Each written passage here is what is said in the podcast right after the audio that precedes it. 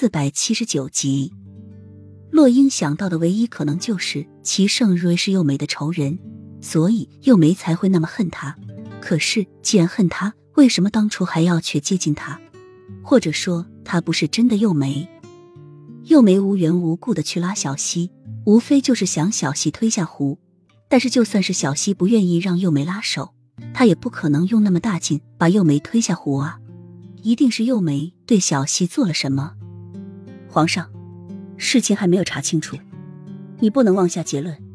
太子就算不愿让皇后拉手，但是一个小孩怎么会用将皇后推下湖水中呢？就算能，也一定要用很大的劲才对。你也说了，小溪是为了不让皇后拉他的手，这自然不会用多大的劲。皇后一定是对小溪做了什么。洛英坚定的说：“一定是这这样的。”齐盛瑞狠厉的眸子沉溺了一下。小溪也说是皇后要把他推下湖，他才侧身躲过去。而且小溪才六岁，以他的力量也无法将一个成人推到湖水中。皇上，太子知道臣妾怀有身孕。故意去推臣妾的肚子，臣妾为了保护肚中的孩子就朝后退，谁知竟被推下了湖水中。皇上，臣妾好不容易帮皇上怀了龙种，就这样没了。臣妾真的没有颜面再活下去，不能再陪伴皇上了。求皇上赐臣妾一死。幼梅哭喊着，开始使用了激将法和苦肉计。